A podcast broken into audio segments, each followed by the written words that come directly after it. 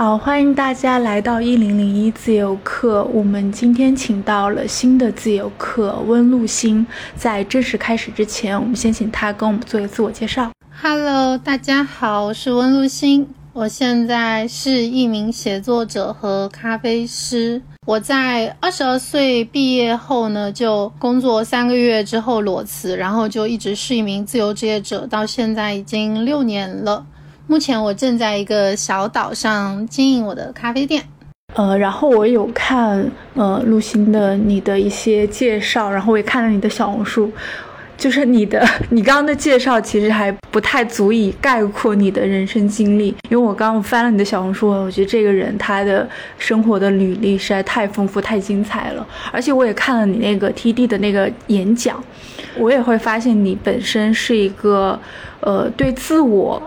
就是有很强探索欲的，包括你也建立了一个非常坚固的自我，这个也让我很好奇。我看到你有在 TED 上面有说，就是你有三次的出逃，我不知道也是不是也可以跟大家来介绍一下你的这三次。我觉得它也不太像出逃，可能我会觉得它更像你人生的一个三个阶段，有一个阶段性的成长。我觉得你是不是也可以把这段经历也可以讲述一下？可以的，就是。嗯，因为我出生是在闽北山区，然后那个地方它就是非常的重男轻女，然后会觉得女性的人生就是读个初中就差不多了，结个婚生小孩，然后照顾自己的家里。我们那个地方不太会有女性就是自我的这种意识，所有的女性都是为了服务家庭而存在的。至少就是在我经历的那个村庄是这个样子的。我的人生有大概三个阶段，其实它是一个，嗯，不停的逃向更大世界的一个阶段。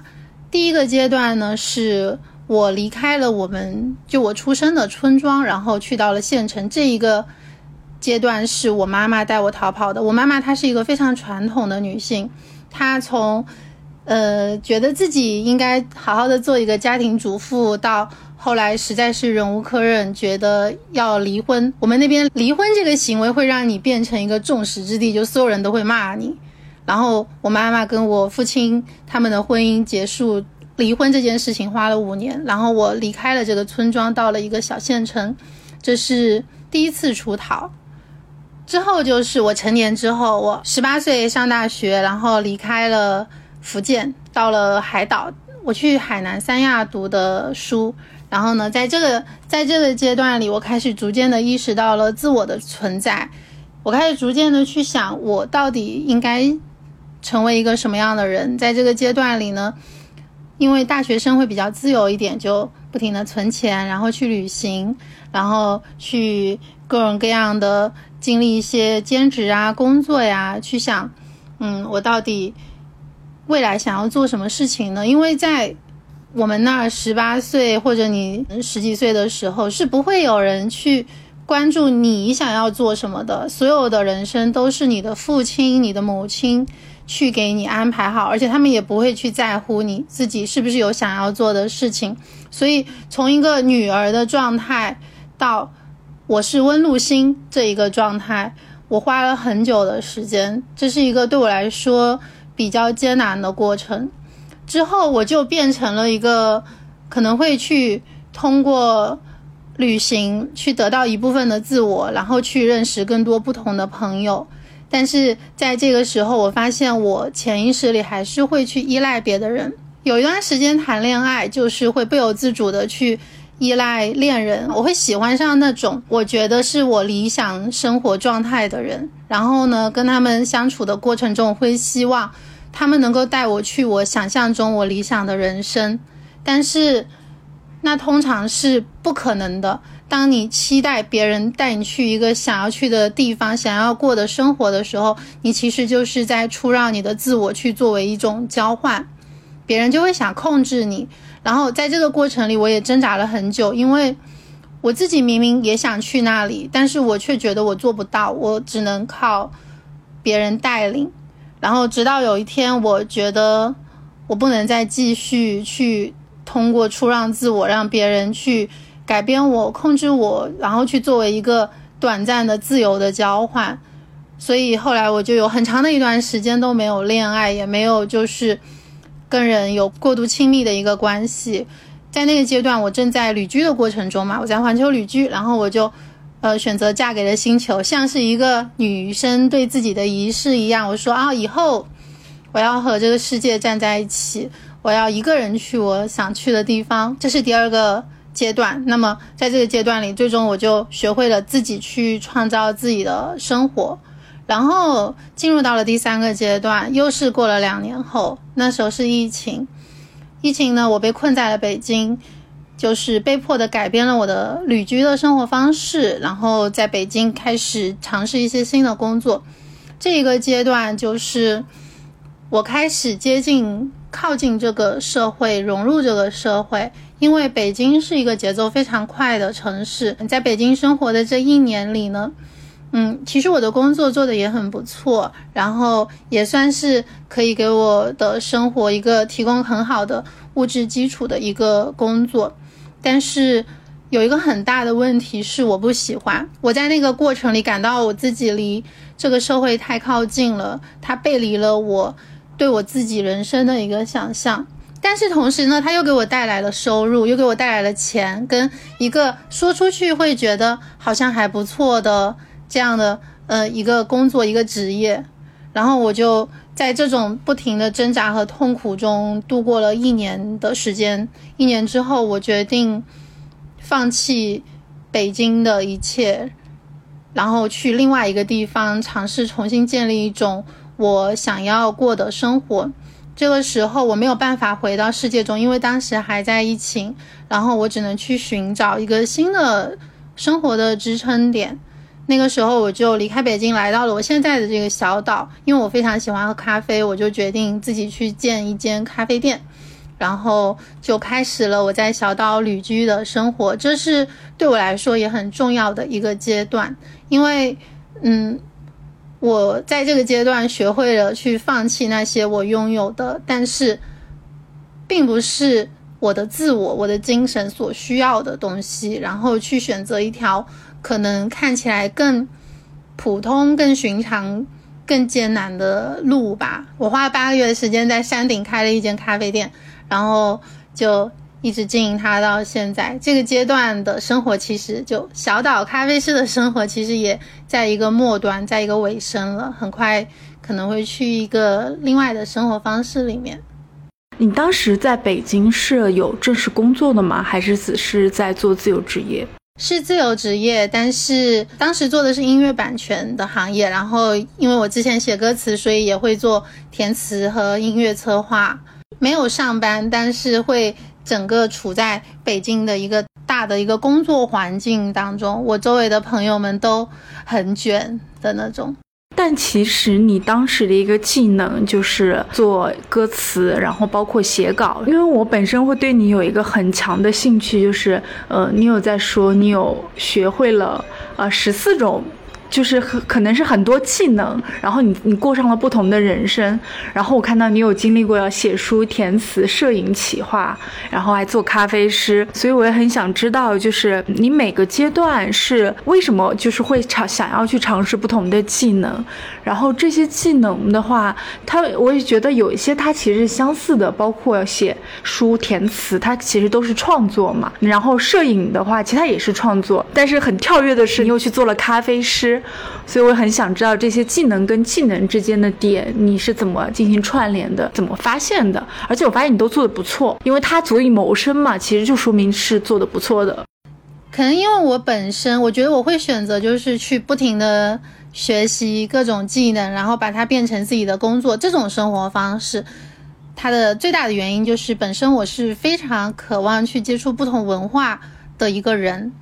这个会让我的学习过程充满内驱力。我觉得只有好奇心跟热爱是会导向学习这个方式的。因为你被迫学习的话，感到痛苦，你最终肯定会就是选择放弃。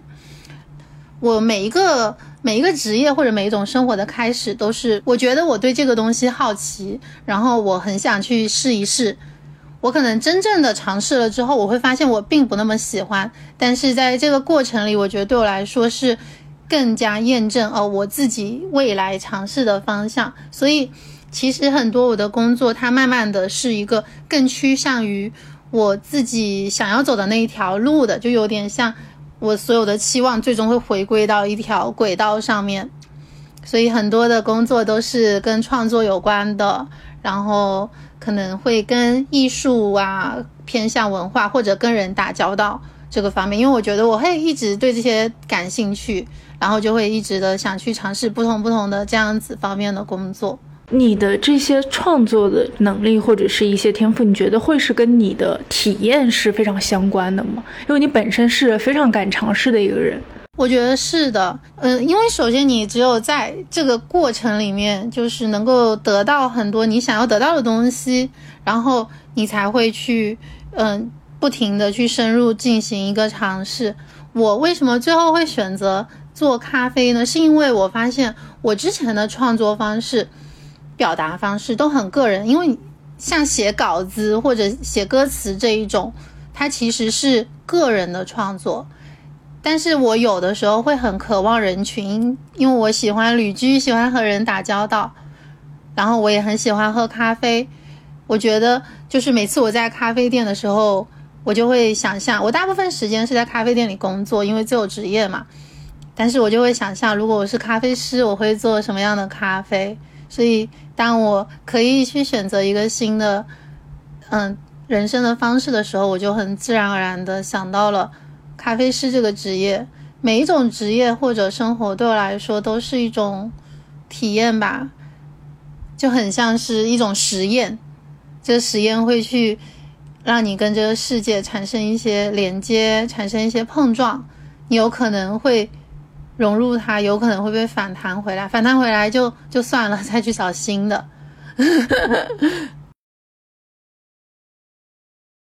其实你是很早发现，就你的一些经历，包括刚刚说到的小时候的原生家庭，你会觉得妈妈带你出逃了。呃，你在你自己的亲密关系里面也经历了一个成长，然后包括你对你的职业，你去选择另过另外一种人生方式，其实也是成长。但是我发现你的成长，它的这个年龄段特别的集中，你可能在二十二岁你就开始做尝试了。但是我发现你的经历，可能很多人或者特别是女生，我一定我会等到我三十岁。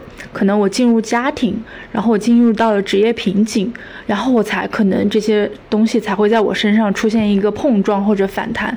但你很好点，就你很早就体验到了这些事情。我快二十八岁了，还是年纪非常的小，所以我也在想，这种尝试，这种过早的这种尝试，是不是对你，呃，这个人生轨迹其实影响还蛮大的。嗯，我觉得这个可能有一个原因，是因为我的原生家庭对我的压迫特别的早。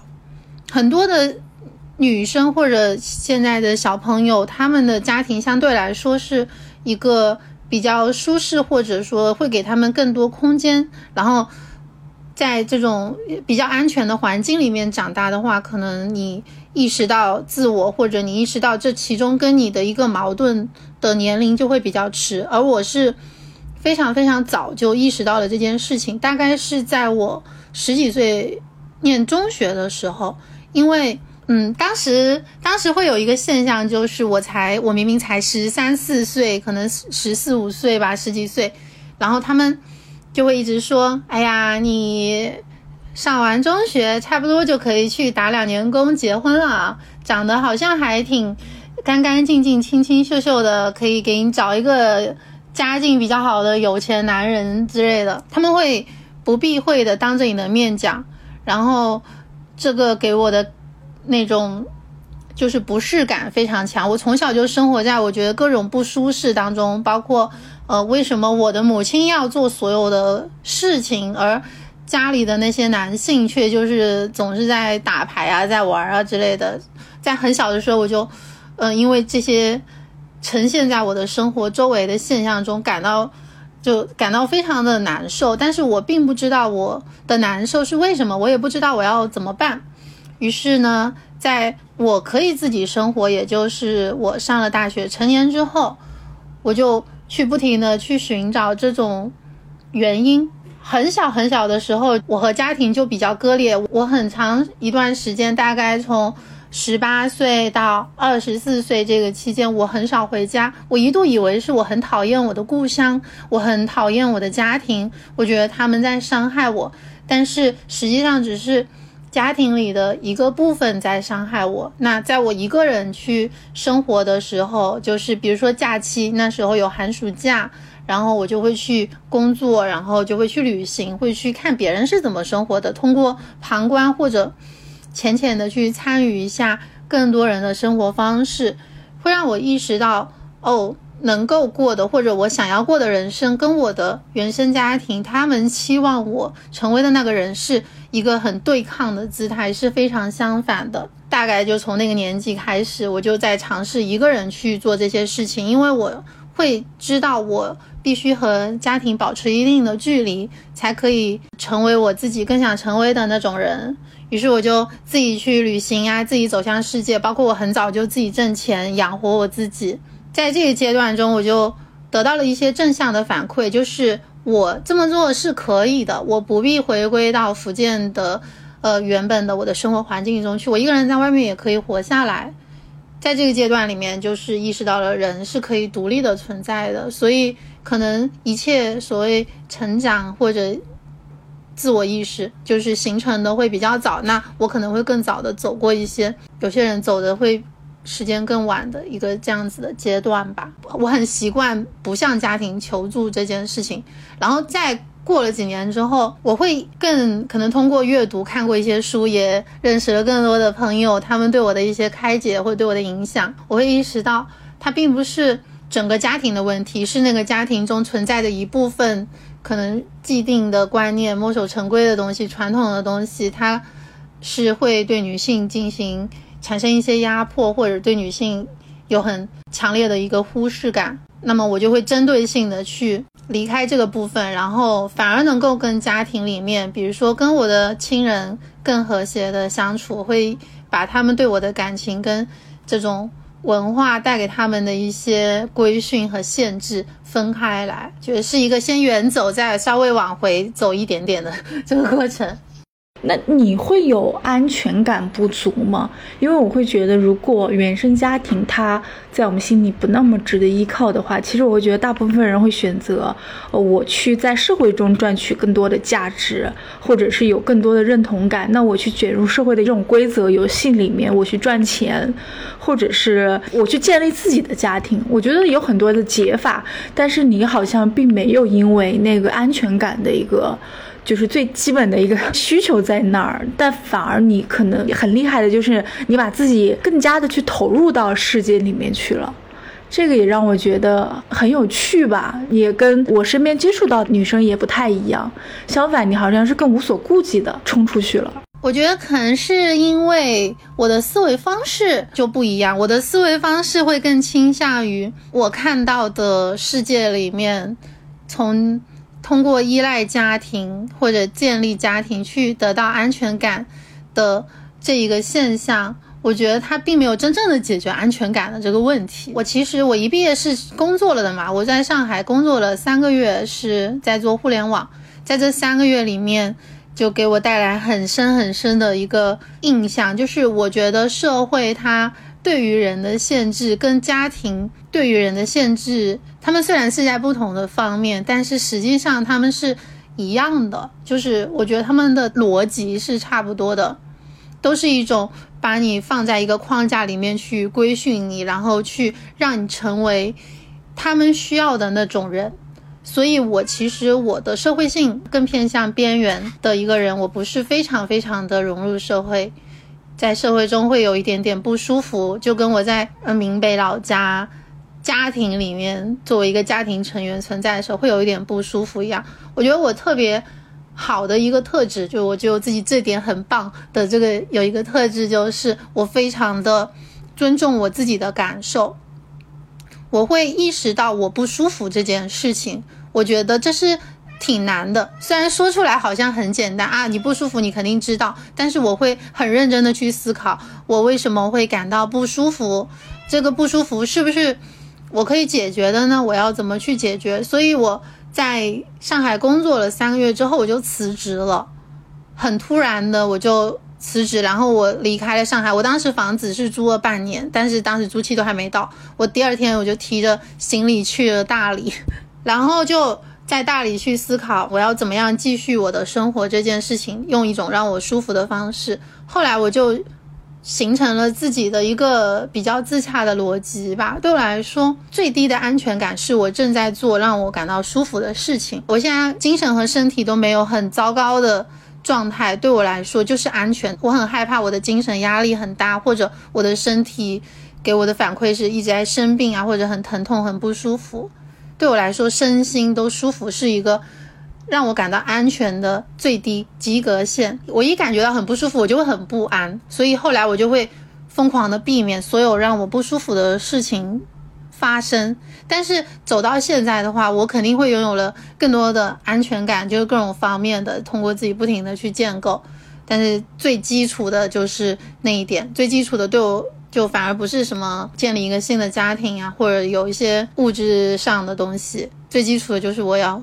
舒服的存在，舒服的生活，但好像你也没有接受太多的规训。我也会觉得很有趣的就是，呃，我觉得。正常规的人生，它其实，在我们的生活里面，它可能会更有阶段性，它像一个坐标一样，能让我们大致的感觉到安全或者是融入。但是我发现你好像其实从二十二岁开始，你和你周围的同学，包括你的朋友之间，我觉得应该会有一些差别了。所以我也很好奇，就是如果当我二十岁二岁就不开始工作了，那我的人生会不会，嗯，就是缺失了一些坐标感？我不知道你会不会有这样。样的感觉啊，如果这种坐标缺失了，你是以哪些作为你的坐标，或者是想要达成的一个阶段性的一些目标？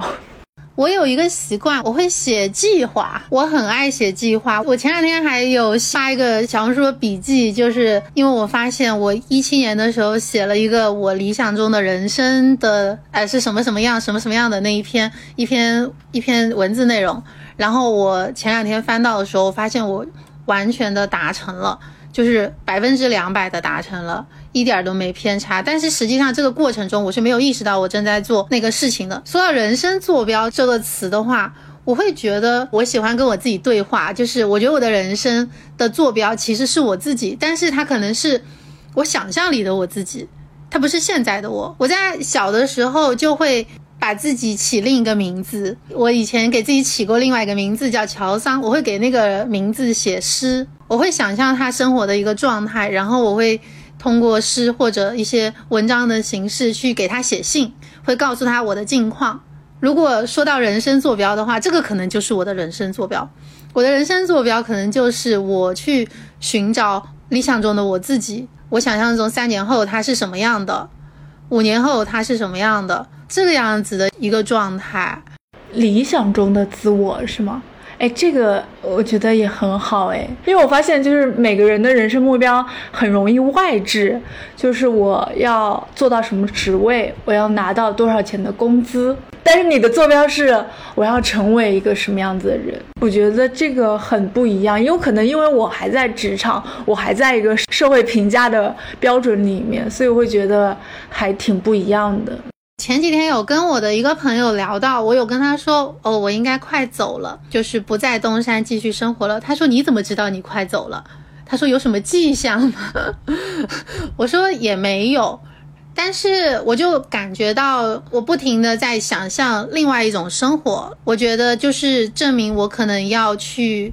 接近那一种生活，因为在很长的一段时间里，我都是不停的想象我做咖啡师的生活。我觉得做咖啡师让我很开心，然后经营一个咖啡店也让我很开心。更多的想下一步接下来呢会是什么样子？但是今年就频繁的想象下一个阶段的自己，我就会告诉我的朋友，我应该两年后可能在读书吧，我会拍短片啊之类之类的，我都可以告诉他们我会拍什么东西。我说我可能呃我会想拍什么什么什么样，我有一些我想做的内容。后来我就觉得哦，既然我已经看到了那个人在那里，就要接近他，我就要往他走去。所以我今年大概一整年其实都是在计划之后的事情，比如说把店更好的交出去呀，然后找到更好的团队管理这边的事。那我要去准备做下一件事，我要怎么怎么做，怎么怎么做。就在一个这样子的阶段里，我觉得那个人他就是我的现在的坐标。你这个说法，我好像之前采访过一位职业规划师，他也大概跟我说了差不多的意思。他又说，你去设想五年后的自己那个人是个什么样子的，然后你把那个作为你的一个底板，然后在那个底板上面可以去有不同的一个计划去达成，或者是有一些不同的方向，但是最终你可以就是还是以那个作为一个基准。我觉得有些人像你，像如果很尊重自己的人。的话，其实他是 不需要职业规划师的，他是以自己的感受为先。对，是的，感觉是很自然的一件事，对我来说。的，但有的人他可能就会意识不到，因为如果外面的声音太多太杂的话，大家很容易就找不到自己这个坐标的方向。嗯，是的，就我觉得要花很长的时间去强化自我在你的思维里面占的比重，因为我们很容易被潜意识控制。我以前小的时候，我我每次想到我小的时候。我真的觉得啊，我应该要嫁一个人，嫁一个有钱男的，我才算是一个不错的女的。就我真的是这么觉得的。我意识不到那是一个对我来说是一个牢笼，这个过程就是很漫长。有的人他可能就是会在更晚一点的时间才能够，一定是这个东西对你感到对你产生了伤害吧？我觉得对你产生了伤害，让你感到很不舒服，你才会去思考，哎，这么想是不是，是不是我不这么想也行呢？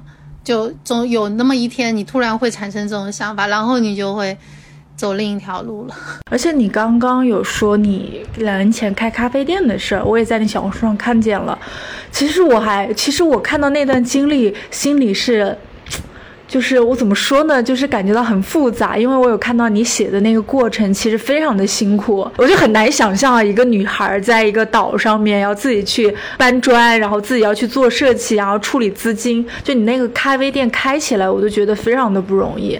而且我觉得压力肯定是很大的，因为你中途还说到资金流有断掉的，后面是通过众筹。你说这两年在开咖啡店的时候，我觉得特别轻松，但是其实那个经历，我觉得是特别特别难。但是回过头来，我发现你达成了，这个也是让人觉得很欣慰、很开心的事儿。对他有一点轻舟已过万重山的那种感觉，但是在那个过程里会觉得非常艰难。但是这件事，我其实就是身处在那个过程中，在建立的过程里的时候，也没有想过要放弃。虽然他接近放弃了很多次，就是。很多时候你会想逃跑，因为觉得我为什么要来过这种日子之类的，会产生这种想法。但是没有真正的去做出一个放弃的决策。有一部分的原因是我能够感觉到这件事情它做成功，不能说成功，它完成了之后会对我有很大的影响。其实也像刚刚我们说的人生坐标，就我能够看到，如果我做我完成了这件事，我可能会进入到一个新的。人生的阶段里面，如果我做了一半，因为这些困难，我停止了这件事，当然也没有什么问题。但是我会觉得有点可惜。就算是不停的在做一些我自己没有做的时候，我可能觉得我接受不了的事情，但是也都能接受。就是你在一点一点的去跋涉的过程之中，然后当它建立起来了之后，其实你就会往回一看，就会觉得也没什么。反而给我增加了很多新的一些部分，我可能以前以为绝对不可能出现在我身体的部分，比如说那个众筹，我从来没跟别人求助过。我是一个特别独的人，就是我写东西我也自己写，我很难跟别人合作。我也没上班嘛，我去旅游我也喜欢跟陌生人一起玩，我不喜欢跟别人约着一起玩。就如果我们在路上遇见，我会挺开心的。但是你要一直跟我绑定在一起，我们一起去一起去，我会觉得很难受。我比较喜欢自己一个人。我没有钱的时候，工作不顺利的时候，生病的时候，我也不可能去跟我的朋友、跟我的家人去求助。我也不知道是为什么这一点，我没有仔细的思考过。但是反正我不会，我人生中所有的决策，我也不需要别人的建议。我去北京，离开北京，然后我开咖啡店，我做什么事情都是我自己就决定了，我就来了。然后我也不会跟别人说，我那时候家里人都不知道我在开这个店。我开完了之后，开的差不多了，我跟我妈妈说：“妈妈，我在闽南开了一个咖啡店。”我妈妈说：“行。”我改天去看看你。我说好的。然后那是我第一次去跟完全陌生的人求助，我觉得我做不到，但是我想不通为什么有人要帮我，因为我是一个陌生人，我真的想不明白，因为我觉得为什么呢？我也不是做公益，对吧？但是我最后觉得那还是试一试吧，不行再想别的办法。因为我当时担心是我如果一直借钱的话，可能会让我有太大的压力，我可能会在这种精神压力下面感到很不舒服。我想用经营的方式去看能不能把剩下这个问题解决。然后我发了一篇文章，而且我是挑的七夕的那天发的，我是说。不好意思，不，本来打扰你们了，在这么好的一天，跟你们讲一件不是很好的事情。但是我们整个筹款只持续了二十个小时，二十个小时就已经超过了，后来就退钱，退了挺多的。我觉得这对我来说是一个非常奇妙的，而且是我完全没有想象过的一种。一一个经历吧，竟然有那么多的人，他们愿意帮助你，也不图什么。我直到现在，我都会觉得，就是想起来就会觉得非常的感动。可能就是你去与人为善的生活，世界上会给你反馈出这种能量来。那是我第一次非常清晰的看到，就是在这个我们的生活的世界中，是有很温柔的、很庞大的能量，就是在流转的。就是在开咖啡店这件事，包括我刚开始住在我朋友的民宿里面，他也不收我钱，因为他来东山开店的时候被另外一个人帮助了，被另外一个朋友帮助了。当时他也没有钱，然后也遇到了很多挫折，另外一个朋友帮助他解决了这些问题，所以他遇到我的时候，他就坚决的要帮我。然后在我之后也有别的人来开店，有所有需要帮忙的，我们能帮的我也会帮。我觉得太好了，说不上来，就是特别好。感觉不应该出现在现代社会的那种感觉。这些众筹的这些人是原来你公众号的粉丝吗？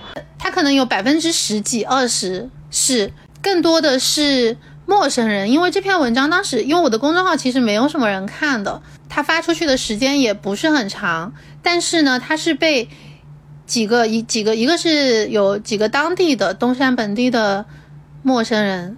偶然看到了，然后转发出去了。反正基本上都是陌生人，还有一些是从业者，餐饮行业的从业者。因为我有跟他们，就是很多都成为了朋友嘛，可能很能感同身受之类的。还有一些什么人都有，有一些学生，有一些阿姨。读者的话应该会有个，我觉得有个十几二十，然后可能朋友的话有看到的，可能有个百分之十差不多，剩下的都是陌生人。是我发现这个过程，其实我当时看到，我觉得还挺神奇的，因为就好像就是很困难的时候，然后你发了一个文章，然后很多问题它就解决了。对，是的，因为当时我是很绝望，而且我挣扎了特别久。那个时候我们是第二次停工，我们停工了两次嘛，第二次已经停工了很久了。我一直在思考要怎么去解决这一部分的现金的问题。当时是想了好几个方式，一个是跟家里说，一个是再借一笔钱，然后第三个就是写这篇文章，看能不能用就是店铺本身的方式去解决。然后当时想的是要没人。理我，我就在考虑前面两种方式，一定能把这解决吧。但是当时一发出去，我都不敢看，因为那天是七夕嘛。我发完了之后，我就在朋友那儿吃吃饭，我跟他们说我发了一篇众筹文章，我希望陌生人能给我钱，然后大家哄堂大笑。然后我十二点之后回到我自己家，我开始看手机。我有非常多的就是添加的信息，我手机从来没有过那么多信息过。然后差不多到早上的时候，其实就筹够了，然后就开始整理这些，就开始计算、整理、记录，然后就立刻停止了。就算出来钱够了之后，就立刻的停止了。整个过程非常的快，感觉就是一瞬间。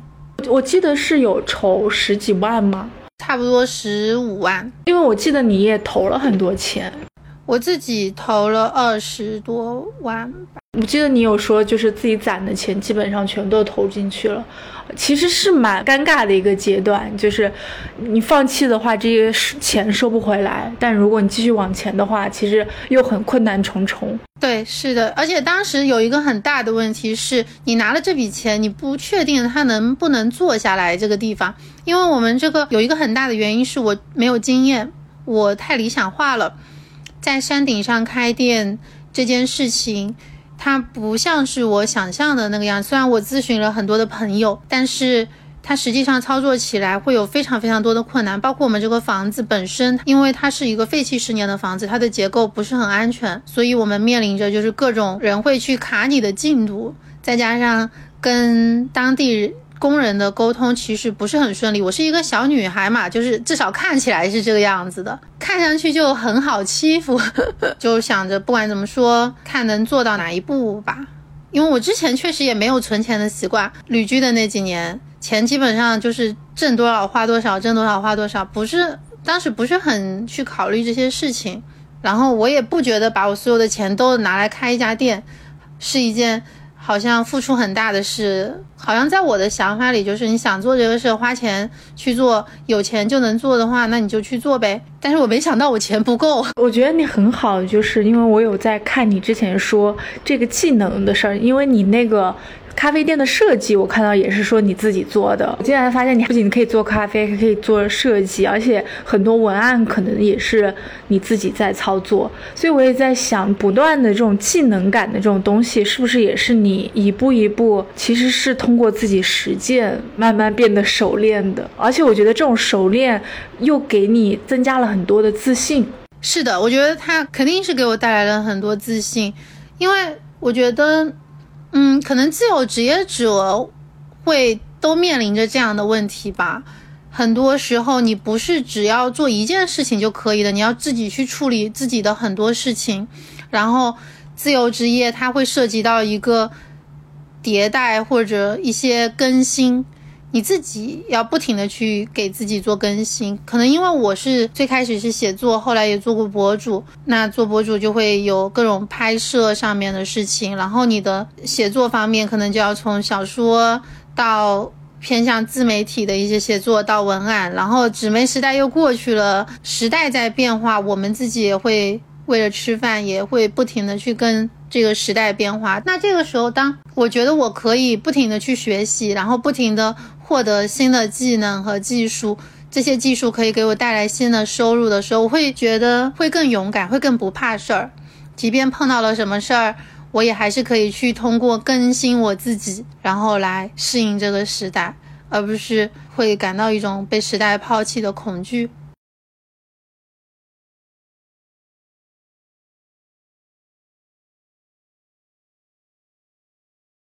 我发现这个也是你的坐标，就是一些小目标，它串联起来，会让你很有自信的去学技能，然后尝试事物，包括咖啡店，我觉得最后开成了，其实也是一个很大的一个自信。其实就对你人生来说，对，是一个很好的反馈。虽然经营了一年多之后，我现在发现开成只是它的最基础的六十分的第一步。现在在面临着更多也很复杂、困难的新的问题，但是就我已经明白了，人生就是这个样子，就不可能有没有问题的人生。在你舒适一点的时候，就去学一点新的东西，学点想学的。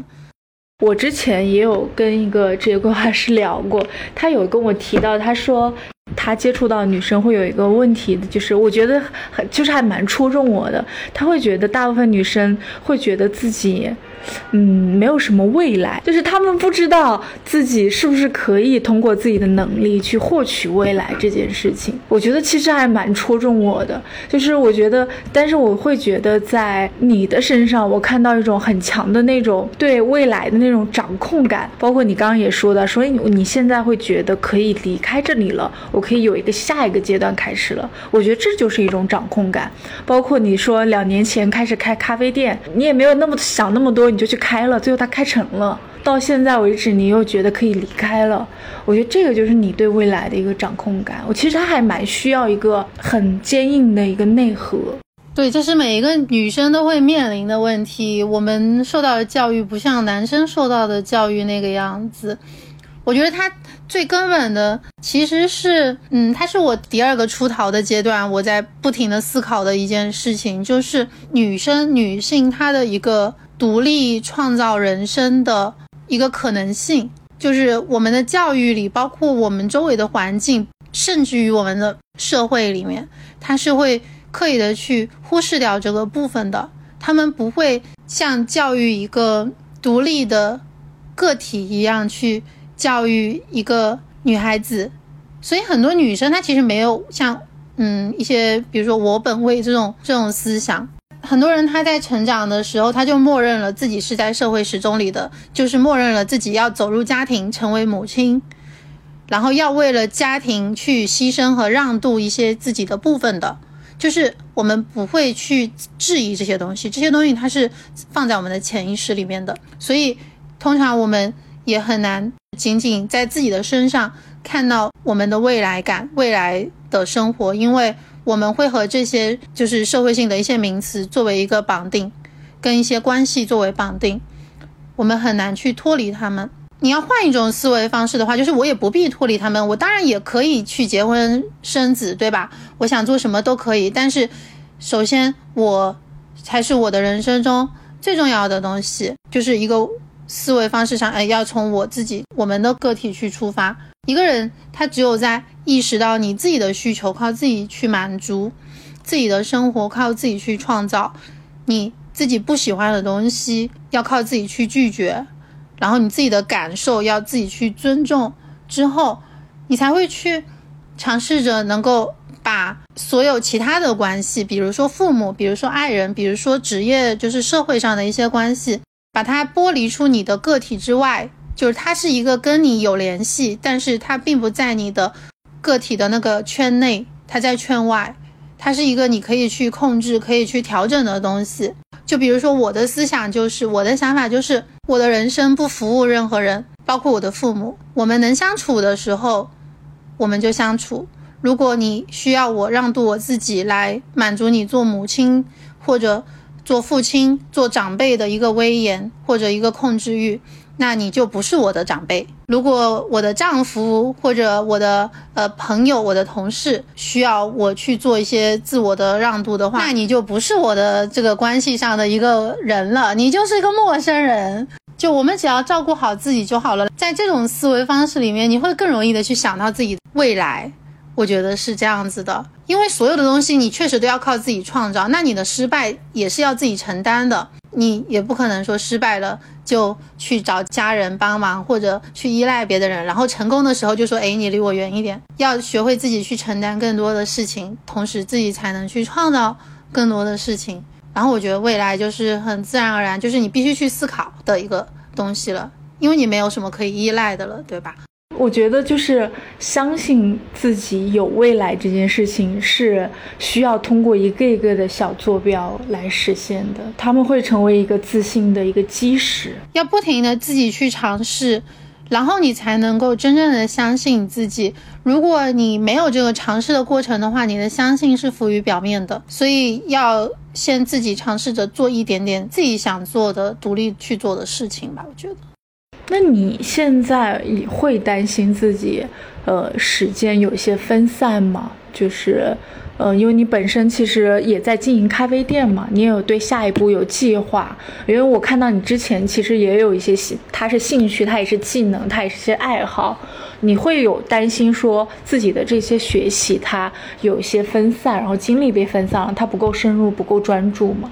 因为其实你这两年，我发现你有时候在沉下来，也是在用这个专注的时间在做一些改变。我不知道会不会有什么什么新的体会哈？我觉得未来可能会变成我的每一种生活，它都持续的时间会更长一些，因为我现在需要的。东西它其实跟我更年轻的时候需要的不一样。我年轻的时候需要大量的去体验和尝试，去接触、去碰撞，然后去构建自我。但是到了我这个现在这个阶段的话，我会更愿意，当我想了解一件事的时候，花更多一些的时间去了解它。然后我会让我的生活相对来说更简洁一点。就比如说，我这两年都在做咖啡这件事情上，大部分的时间可能会穿插一些小的兴趣、小的学习。之后的话，我可能会花三到五年的时间去做短片啊，去上课。拍摄我想拍摄的东西，就是它的整个时间范围是会拉得更长的。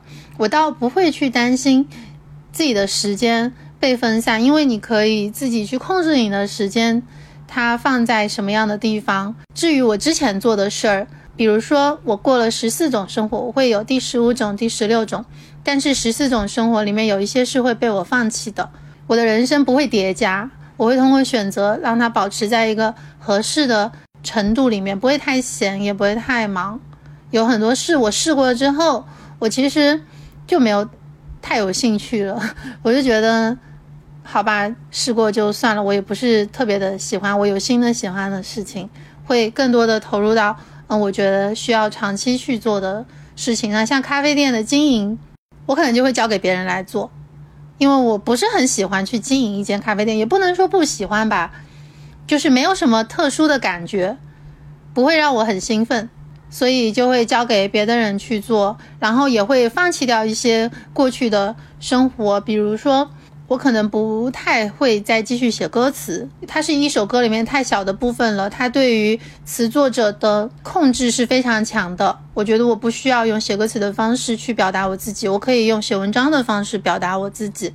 除了很碰到很合适的人，我可能就不会去嗯继续做这件事情。但是像写作对我来说是和自己对话的方式，所以我会永远都保留，就是生活中有一个写作的空间。但是我不一定要把它变成一个高强度的写作，可能它会是可能百分之二十、百分之十，但是它会很长久、很持续的在我的生活里。像咖啡的话，我会把咖啡经营这个部分交给我的伙伴，我自己可能还是会更享受做咖啡本身。我可能会去摆个摊卖咖啡，或者在别的城市的时候。去尝试一下，嗯，开个咖啡车之类的这样的方式，对我来说会比较合适我吧。那我接下来要做的事情，好奇的事肯定会占据掉我更大部分的一个精力。我觉得就是通过你的分配，可能也不会分散到就是觉得什么都做不好吧，可以放弃一些东西也没啥关系。你现在这个阶段可能就要需要做一些减法了，是吗？那你还是会继续尝试吗？因为在你的过往的人生中，感觉花费最多的精力其实是尝试。我其实今年就已经在不停的尝试，我一直在想，我接下来要用哪几种东西组成我的生活。我年初的时候去学了那个飞伞、滑翔伞，然后我下个月应该吧就会去学捏陶。就我想做一个陶瓷手艺人，然后接下来的计划就是有学习，还有读书嘛。我还申请了那个澳洲的打工度假签证，也不知道能不能抽上，能抽上就去，抽不上就去清迈做两个方向上的准备。就是我觉得人生肯定还是会在一个不停的尝试的过程里面，在一种生活里，它其实没有必要花太多的时间，因为既然我们的人生。好像还可以，就是去过更多的生活的话，那这一种生活体会到了，感受到了，我也充分的跟他结合在一起，度过了一段这样的时间。我觉得，那它的结束不会让我感到悲伤，也不会让我觉得我好不容易学会的，我现在又不干这个了，是不是很可惜之类的？我觉得，就是我不会有沉没成本的这样。的一个概念，而且我会倾向于认为，我在一件事上做的时间过长了，或许对我来说反而是一种浪费。哎，其实我觉得这个还是归结于你有掌控能力。啊，对，一种思维方式。嗯嗯，是的，就是你不会觉得，哎，我去学了咖啡，我万一以后不做咖啡，这个技能是不是就没了？嗯，但是你会有担心这个。就是随着年纪的增长，代价这件事吗？因为我们会觉得，只有在一个行业里面，就是开咖啡店这个事儿，就是不是我们我们只有在经营一个咖啡店，我们经营的时间越长，积累的客户越多，或者是跟周围的这些居民关系越来越好，我可能才会有一个长效的收益。但是你考虑的是，嗯，可能我接下来可以去做一件别的事情了。这件事情就是代价，这件事情在你这儿会影响你做突破吗？不会，因为你会感觉到自己在一件事情上需要付出代价，是因为你对这件事情的结果是有一个预期跟期待的。但是对我来说，完成就是结果，结我的结果很前置，我的结果很前面。就比如说咖啡店这件事情吧，对我来说，完成它就是一个结果。那完成之后面对的是经营的问题，我觉得这件事让我感到很有兴趣，所以我就是又花了很多的时间在学习经营跟让它稳固的存在这样的一个过程里面。我对它的收益有期待吗？没有。如果我对它的收益有期待，我希望它挣大钱，那它可能。花了很多的时间，越来越稳固，越来越多的客人，然后他可能会得到一个更高的收益。这个时候我放弃他，我失去了这部分的收益，我会觉得我付出了代价。但是对我来说不是的，我对他的收益没有任何的期待，我只要他存在，就是我只要完成这件事儿。然后我明年打算离开东山。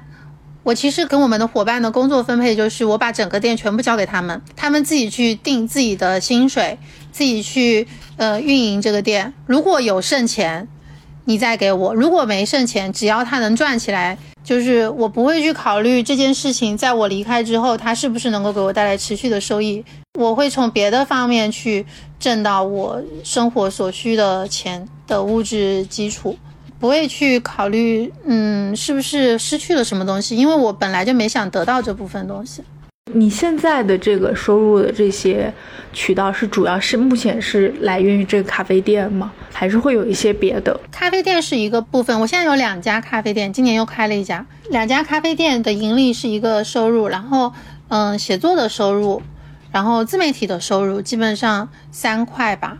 其实你又是把这个收入的分配是放在了不同的篮子里面，而且我听到你之后也计划说，呃，让别人来运营这个咖啡店，你又可以去做别的了。其实你很像在孵化一些东西，在这个过程里面，自己得到了一些关于生活、关于人生的体验吧，然后创造了一点东西。如果它能够继续存在，当然是很好的；如果它不能的话，也没关系。嗯。我觉得对你而言，感觉最重要的也不是咖啡店，是你自己。对，因为我也可以在别的地方卖咖啡。是的，我觉得这个就特别好，就你也不会被它困住。曾经有过感觉被困住的时间，去年的时候，当时因为我们有众筹的会员嘛，所以非常想很争气的把这家店做得特别好给他们看。有一个阶段感觉到被困住，但是后来伴随着越来越多的帮帮助我的那些会员们，他们来到了我们店里之后，我会跟他们聊到这件事。我说我如果有一天离开了，然后他们就会觉得你离开就离开吧，如果你可以的话，这家店就让它继续存在。就他们也非常的尊重我，他们也并没有给我任何的。压力呀之类的，然后我就觉得哦，我是可以离开的，只要它存在就好了。所以后来我的方向就变成，我会尽量的让它存在，但是跟我就已经剥离开了，就是很短暂的一个时间有困扰过一点点，有担心。如果你是把自由职业当做是一个长期的生活方式，而不是像 gap 一样的那种短期的休息的话。我觉得我们是需要为了我们选择的这个生活方式，就是自由职业的这个生活方式，去付出一些什么东西的。我之前很拧巴的一个人，就我很不愿意改变，就我很高傲，也很不愿意去顺应一些时代啊之类的。但是我后来发现，那是我自己在跟我自己较劲，他其实对我想要的那个人生是没有什么帮助的，他会让我远离。所以。如果是对自由职业者的一个建议的话，我会觉得，在坚守我们自己的同时，也要去观察时代，要去顺应时代的发展，并且要去适应这个时代。但是不是适应社会啊，是适应时代。然后，当我们感受到瓶颈的时候，要去更多的去尝试一些新的东西，然后试图在新的东西里面去寻找到突破口。我以前。会很长时间觉得我这辈子只能写作，我非常爱写作，我就是要写作，我不写作，我只写小说，我不写小说我就不是我了，就是会自己跟自己拧巴这个，但是实际上不是的，想清楚自己真正最终想要的是什么。那我想了很久，想哦，我其实想要的是自由，我想要的是这种旅居的自由职业的生活方式，想做什么就做什么，不做什么就能不做什么。既然我的目标是这个的话，那我可能需要通过。不同的收入来让我的物质更稳固呀，然后需要去尝试一些新的喜欢的东西，嗯，试图从中能够再创造收入的可能性，对吧？比如说，当写小说的那个时代很明显它就过去了的时候，我当然可以继续写小说，但是我不能够一边继续写着一个已经不再是时代发展中的东西，一边要求这个东西让我挣到钱，一边又我一定要自由的生活，就是要自己去通过自己的选择，然后去承担自己选择的结果。然后一定要看清楚自己的长期的方向吧，看清楚未来你自己到底是想做什么。对于我来说的话，就是我依旧喜欢写小说，但是我现在可以不通过写小说挣钱，我自己写挺开心的。我会有别的挣钱的方式，那这些方式是我尝试出来的，坚守自我的时候也顺应这个时代的发展，我觉得会比较能够让我们走得更稳当一些。虽然是自由职业，但是也要稳当一点。感觉你你也是根据你自己的一个情况，在不断的做及时的调整，及时的知道自己想要什么。嗯，因为你如果不调整的话，你就可能最终会没有办法成为你自己想成为的那个人。你可能比如说自由职业，你要挣不到钱了，那咋办呢？对吧？你就只能回去上班啊，或者回归到一些你可能不是那么喜欢的东西上。那你真的一时的。自己，嗯，我就是不怎么怎么样，真正一时的心情啊，是我觉得是不值得的，因为我很喜欢做计划嘛，我会想到长期的我，未来的我会是一个什么样的状态。如果它是我的目标的话，我会不停的用各种方式去接近它。一条路走不通，我会换一条路走的，我不会死磕这一条路。现在也不在乎什么一时的体面不体面之类的了吧？我觉得我想要做的事才是最重要的。东西很有意思，就是看你的小红书会发现你是一个，哇，就是特别敢尝试，然后敢突破，好像就是很脱离社会轨迹的一个人。但是跟你聊完以后，你会发现其实你是本身是很有计划、很有条理，一步步在实现自己目标的人。啊，对我是一个很爱做计划的人。对，所以我就觉得大家有时候真的不要被小红书博主这些展现的这一面给吸引。到了，其实还有非常非常务实的一面，因为像你做小红书之类的，就是这种平台，它更多的是只能展现一些更短平快的东西，让人家觉得哦哇很不错，要不关注一下。那我为什么做这个账号呢？对不对？但是它是没有办法很完全全面的去展现一个人的。可能我们现在聊天，你会觉得我好像有点务实，然后如果你。真的跟我碰面了，看到我在开咖啡店啊，或者在店铺的经营上面，会发现我真的很像一个就是那种老实的咖啡店主，每天就是在做那些很琐碎的事儿，就完全想象不到啊，我背后或者说我在网络上是这个样子的。我觉得人就是很丰富、很复杂的。我觉得这个特别好，就是这种丰富性、这种生活的这种平衡感，真的很重要。对，而且你会觉得就是各种各样的生活你都体验到了，就会有一种活着真不错呀 的的感觉。是的，是的，我觉得我今天跟你聊完，又会发现对你有很多很立体面的了解。对我发现，不管是寻找什么样的生活，其实背后还是一个人，其实他的底色是非常健康、非常积极的。或者对自己的生活是非常有期待的，很有热情。我会觉得，这个是共同的一个底色。一定要对人生有指望吧，不然的话，好像什么事都做不了的那一种感觉。我觉得我唯一不变的就是，我非常想让我的人生过得很丰富，它好的坏的其实都行。就我会有这方面的渴望，可能是生命力。类似的东西，所以它其实是支撑我去做所有的事情。我很害怕自己过一个单一的、无聊的人生，就我宁可不过的那种感觉。所以我其实也没有更多的选择，我只能就是在自己的思维方式、自己的逻辑里面去走自己该走的这一条路。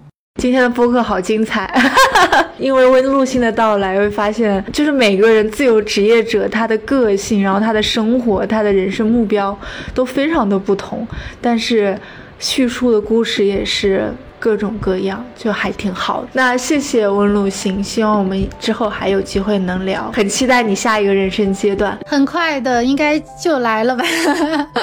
好的，好的，希望我们到时候可以再聊。那谢谢温露行，谢谢来到我们一零一做客，我们有机会再聊。好，那拜拜，那我挂喽。拜拜，拜拜，谢谢。